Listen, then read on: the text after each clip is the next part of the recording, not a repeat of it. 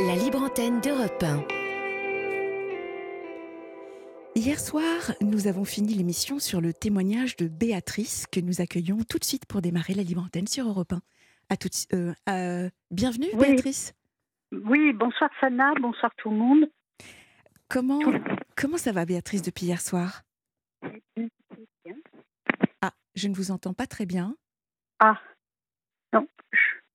Vous êtes là? Euh, vous m'entendez mieux? Oui, c'est parfait. C'est Bon. parfait. Euh, Béatrice, nous allons donc remettre dans le contexte votre témoignage. Euh, hier, donc, nous avons fini euh, l'émission ensemble. Vous nous avez euh, contacté euh, parce que vous vous souciez, vous êtes une âme aimante qui, se soucie pardon, du, du bien-être de votre sœur. J'ai été extrêmement touchée, comme beaucoup de personnes, par votre témoignage. Donc, en fait, vous êtes inquiète pour votre sœur parce qu'elle est en dépression nerveuse. Elle habite à plus de 1000 km de chez vous et vous aimeriez l'aider, mais vous ne savez pas comment faire. Est-ce que j'ai Ouais, résumé oui. la situation Oui. Euh, je ne sais pas comment faire, effectivement. Euh, euh, vous m'avez aussi posé la question pourquoi n'irais-je pas à Nice, tout simplement. Oui. C'est vrai que ça fait son chemin, quoi. Je... C'est une petite graine que vous m'avez aussi euh, Planté plantée, oui. et j'essaye de, de voir dans quelle mesure ça. Bon. Ce serait éventuellement possible, quoi. Oui.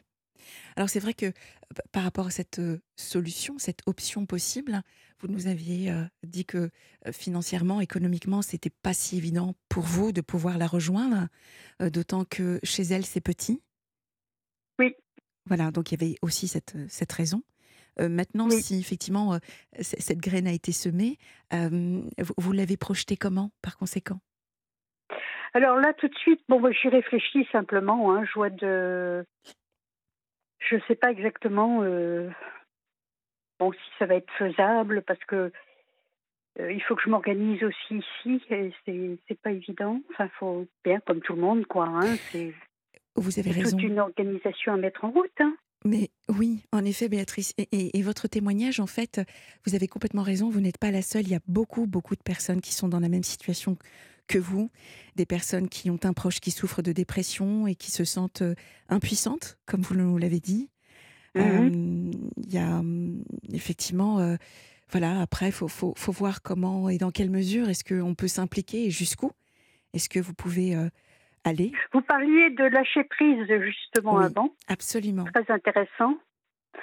Euh, ben, par rapport à ça, comment se, se positionner justement, effectivement, euh, euh, est-ce jusqu'où on peut aller dans, dans l'implication, quoi? Est-ce que je me pose la question pourquoi euh, Enfin, il faudrait aussi que, que ça vienne d'elle de vouloir se faire aider. Mm. Parce que euh, ça ne peut être que bénéfique euh, qu'à partir aussi où la personne est en demande. Alors, nous avions évoqué effectivement quelques petites pistes pour que vous puissiez déjà, vous, euh, prendre soin de vous, parce que c'est important si vous voulez l'aider. Il faut que vous soyez Oui. en forme. Alors, je vous Oui. avais invité déjà à rester effectivement en contact avec elle régulièrement. Oui. Euh, parce qu'elle vous répond encore, parce qu'elle communique avec vous. Oui. Euh, alors, ce qui, ce qui peut être agréable, par exemple, pour votre sœur, c'est, de lui envoyer des photos de, de ce que vous faites, des, euh, des petites vidéos, euh, de, de lui dire qu'effectivement, vous pensez à elle, mais ça elle le sait. Oui, de l'encourager, de continuer à Mhm. l'encourager, et puis de ne pas la juger comme vous le faites. Parce que vraiment, c'est, c'est pour ça que j'ai, j'ai parlé de, d'âme aimante de votre part. Vous, vous nous avez expliqué hein, qu'il y avait eu, elle a, elle a rencontré pas mal de, et vous-même d'ailleurs, euh, que- quelques, quelques pertes, quelques soucis qui l'ont amené à, à, à être dans cet état de dépression nerveuse? Oui, je pense, oui, oui. Donc, euh, donc je vous avais dit qu'il fallait également respecter son rythme et ses besoins. Parce que Oui. euh, vous, vous vouliez l'aider, mais vraiment en lui disant qu'il fallait qu'elle qu'elle se sorte de ça, qu'elle qu'elle avance. Mais quand on est face à une personne qui est en dépression nerveuse, c'est vrai qu'il faut savoir également respecter son rythme et ses besoins. Et, et je vous avais euh, surtout euh, invité à ne pas, euh, comment dire, lui imposer vos solutions à vous. Oui. mais de la laisser plutôt exprimer, exprimer ses solutions à elle, ses choix, ses envies, ses pensées. Et, peut-être qu'en la soutenant, justement, ça va lui permettre d'avancer petit à petit. Donc euh, voilà, il y avait. Je, crois que on s'était dit déjà ça hier soir. Oui. Et puis de prendre, prendre soin de vous.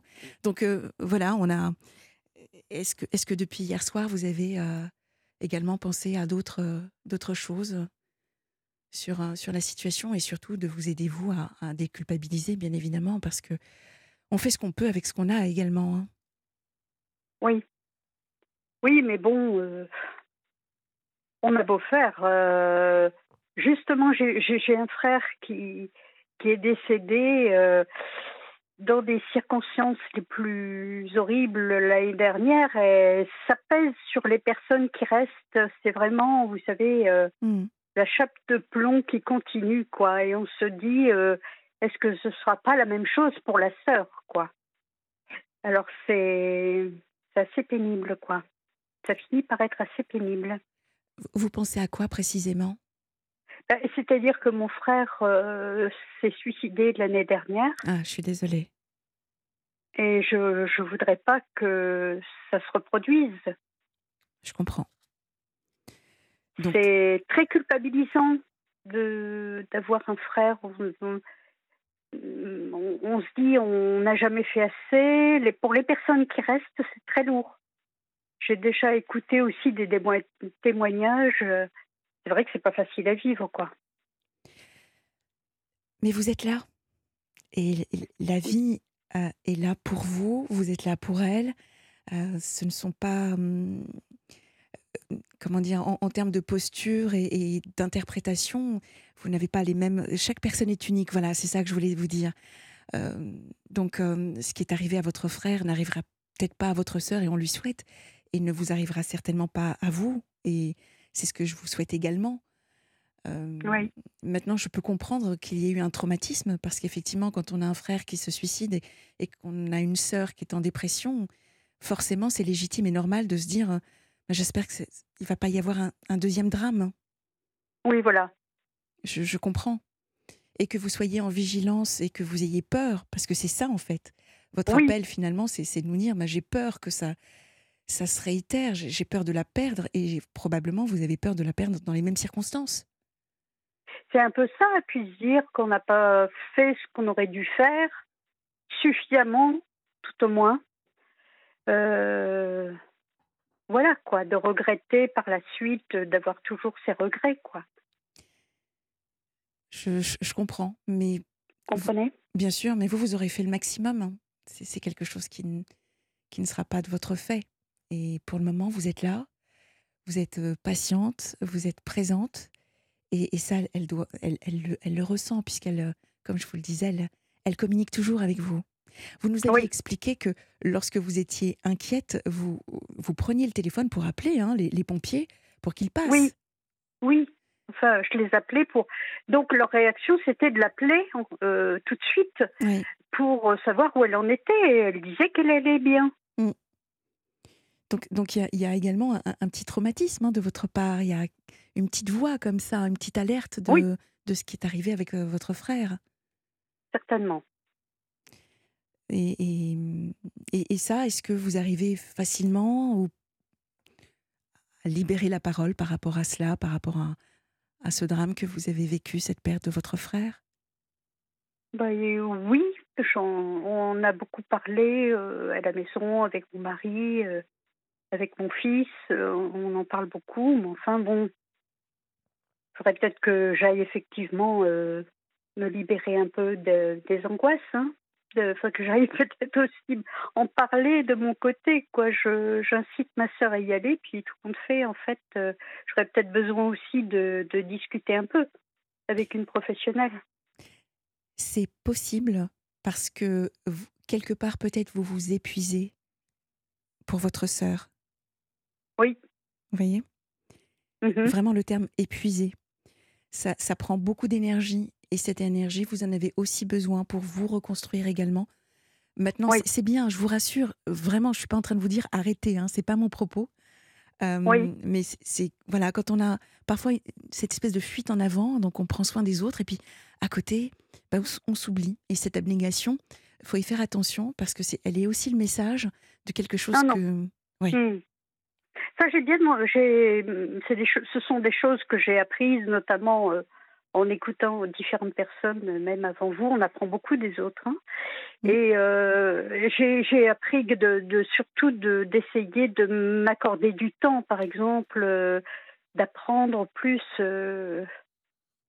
Une carafe vide ne peut pas donner quoi que ce soit, donc il faut que je, je fasse aussi attention à moi. J'ai bien compris tout ça. euh, j'essaye de faire. euh, Faire le plein, oui, voilà, puisque vous donniez l'image de. de me ressourcer, dirons-nous. Euh, je, je me ressource beaucoup en marchant euh, dans la forêt. Enfin, pour moi, c'est important Oui. et ça me fait un bien fou. Mais bon, c'est vrai que de temps en temps, la vie vous rappelle toujours, quoi. C'est pas toujours, euh, on peut pas euh, c'est normal, nous sommes humains. tout effacer comme ça d'un seul coup. Ah ben, parfois, on, on aimerait. Il y a des épreuves, voilà, on aimerait. Et puis finalement, il y a des fois où je me dis, mais si, si il y avait un bouton quelque part pour oublier tout, est-ce que, est-ce que ce serait vraiment la bonne solution? Toutes ces épreuves, vous savez, tout ce qui ne nous tue pas nous rend plus forts. On apprend Oui. toujours. Il y a forcément quelque chose qui, qui nous permet de, de nous rencontrer et de nous connaître encore plus quand on vit ces épreuves. C'est, c'est pas Oui, mal j'essaye toujours aussi effectivement de repositiver, de, de voir euh, euh, ce qu'il est possible de d'avoir une enfin, d'essayer de voir une version plus différente et positive effectivement, mais c'est pas toujours simple. Alors, une, une image plus positive de vous, certes, ne rejetez pas non plus l'image négative de vous. Elle fait partie de vous Mhm. aussi. Ouais, ça, ouais, oui, il faut aussi l'accepter. Nous ne sommes pas des êtres parfaits. c'est sûr, Eh oui. bien sûr. Mm. Mhm. Voilà, ma chère Béatrice, euh, c'est. Mais écoutez, je vous remercie parce que vous avez une voix qui, qui donne envie de se, se confier, de se libérer. On oublie euh, sans doute les auditeurs derrière et euh, le tout c'est de, franchir le pas. Je vous remercie de, votre écoute. Ah ben, je vous en prie, Béatrice. Je le dis toujours, la libre antenne, c'est vraiment votre émission. Si vous n'êtes pas là, elle n'existe pas. Et, euh, je, suis, ravie et touchée euh, par vos mots. Merci beaucoup. C'est très important pour moi que chaque personne qui raccroche se sente toujours un petit peu mieux et remplie d'espoir. C'est pour ça que cette émission existe. Merci beaucoup. Merci, Béatrice. Et vraiment beaucoup de courage et d'amour pour aider votre sœur. Et à bientôt sur Europe 1. D'accord. Bon courage à vous et au revoir à, à tout le monde. Merci.